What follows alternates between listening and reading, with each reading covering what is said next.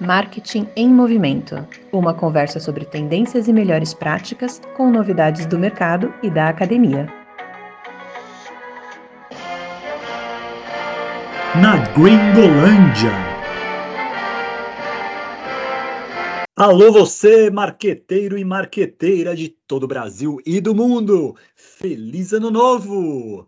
O nosso primeiro programa de 2024. Nós já começamos com ela, que é a principal estrela do início do ano, que é a Consumer Electronic Show em Las Vegas, a CES, que mais do que nunca é um grande evento do mundo do marketing, não só pelas empresas de equipamentos eletrônicos, que todo ano que passa trazem mais novidades, mas por conta das marcas, dos varejistas, das agências de publicidade e de todas as empresas do mundo de AdTech, as plataformas de publicidade digital, todos eles estão usando cada vez mais a CES como um momento importante para divulgar as suas novidades. Afinal, tecnologia é um ponto vital do marketing que está sempre em movimento e nada casa melhor com tecnologia do que a CES. Esse ano, teve muita coisa boa. Eu fiquei até surpreso pelo volume de anúncios específicos para marqueteiros. E por isso que, se você não viu o evento ou só ficou ligado nas notícias dos gadgets, dos dispositivos, eu também amo tudo muito isso. Não se preocupe, porque aqui você fica sabendo dos principais acontecimentos relevantes para o mundo do marketing. É um resumão e eu não posso deixar de falar, começando aqui pela parte que me cabe neste latifúndio, que foi o anúncio da Microsoft com um dos maiores grupos de publicidade do mundo, Omnicom. A Microsoft anunciou uma parceria com a Omnicom que vai ter integração na parte de dados, na parte de inteligência artificial para o seu sistema Omni, que é um sistema para visualizar e gerenciar todas as suas campanhas. Eu comecei por aí porque esse é um grande tema da CES desse ano, no que diz respeito ao marketing, claro. Parcerias de integração de dados casado com inteligência artificial. Teve muita coisa nesse sentido. A área em que talvez isso foi mais evidente foi na mídia de varejo, com anúncios importantes do Walmart, Instacart, Amazon, Albertsons, que é uma rede de supermercados, e por aí vai.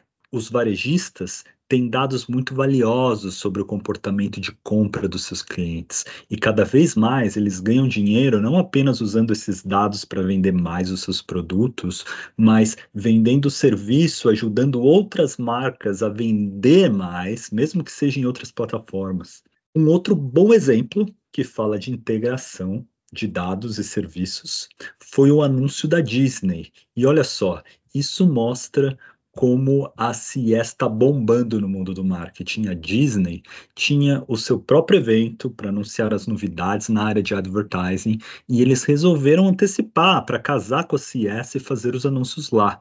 Eles anunciaram uma porrada de parcerias com empresas de medições para beneficiar as marcas que anunciam no Disney Plus. Então a ideia é, se as pessoas estão vendo uma propaganda lá no Disney Plus, tem que ser mais fácil para os anunciantes para entender quem vê o comercial está realmente comprando os seus produtos.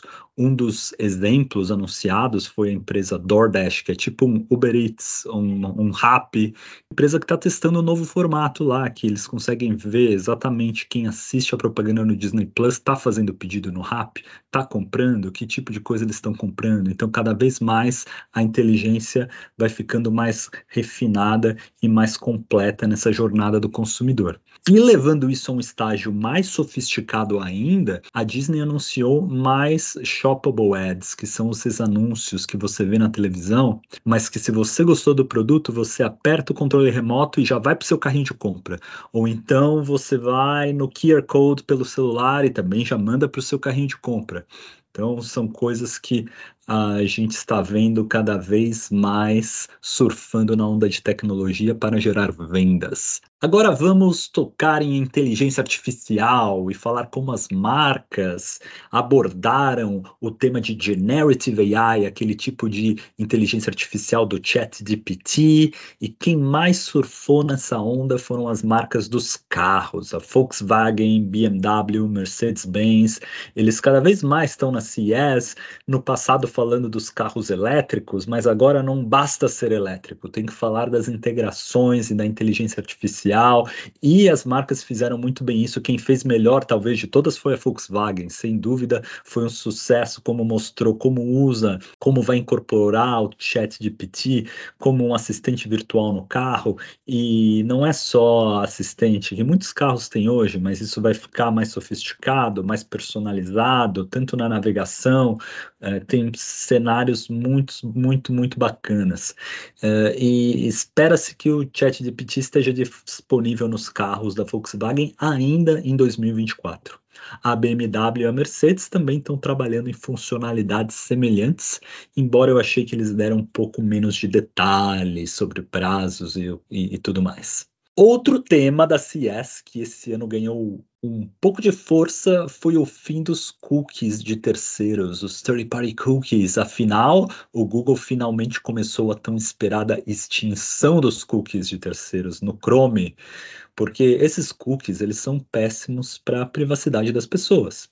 Então, várias empresas aproveitaram para tentar vender o seu peixe com soluções de publicidade que respeitam mais privacidade. Teve muita discussão, nada de muito novo, mas eu gostei da criatividade de um novo termo que começou a ganhar força no evento, que é o Donuts. Os Donuts seriam os substitutos dos cookies. Por que Donuts?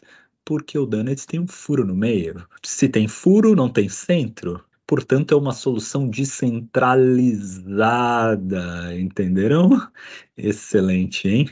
Mas por que descentralizado é melhor? Você pode estar se perguntando. Essencialmente, é para garantir que ninguém leve vantagem. Google, por exemplo, fala que eu vou proteger os dados, mas eu vou fazer isso sozinho e só ele tem acesso aos dados. Pode deixar que eu estou protegendo eles. Fica a dúvida se eles estão, de repente, acessando esses dados sozinhos para benefício próprio, único e exclusivo. Esse é o sentido de ter uma, um pedido para soluções descentralizadas. Nós veremos se o termo Donut vai realmente pegar ou não. Além dos papos sobre integração, proteção de dados e toda a parte de inteligência artificial, essa CES também ficou marcada por marcas que aproveitaram o evento para realizar ações de marketing. Um dos exemplos foi a marca de suco de laranja Tropicana, a principal proposta de valor da Tropicana é ser um suco 100% natural, sem ingredientes artificiais. Pois bem, sabendo que inteligência artificial ia ser o grande tema da CES, eles lançaram uma edição especial do suco, tirando as letras IA de inteligência artificial do nome do produto. Então, na garrafa, quando ali a gente lê Tropicana, está escrito como Tropican, Tropican, coisa sem, sem as vogais. Eles distribuíram essas garrafas no evento e inclusive em alguns supermercados. Quem acha no supermercado a garrafa especial concorre a prêmios. Enfim, achei um pouco de forçada de barra, mas acho que atingiu o objetivo de chamar atenção e ter um pouco de cobertura na imprensa e nas mídias sociais. É o famoso PR stunt. Além da Tropicana, algumas marcas aproveitaram para fazer ações de out of home na esfera espera de Las Vegas. O Las Vegas Spheres é aquela nova casa de eventos que tem formato de bola, super bacana,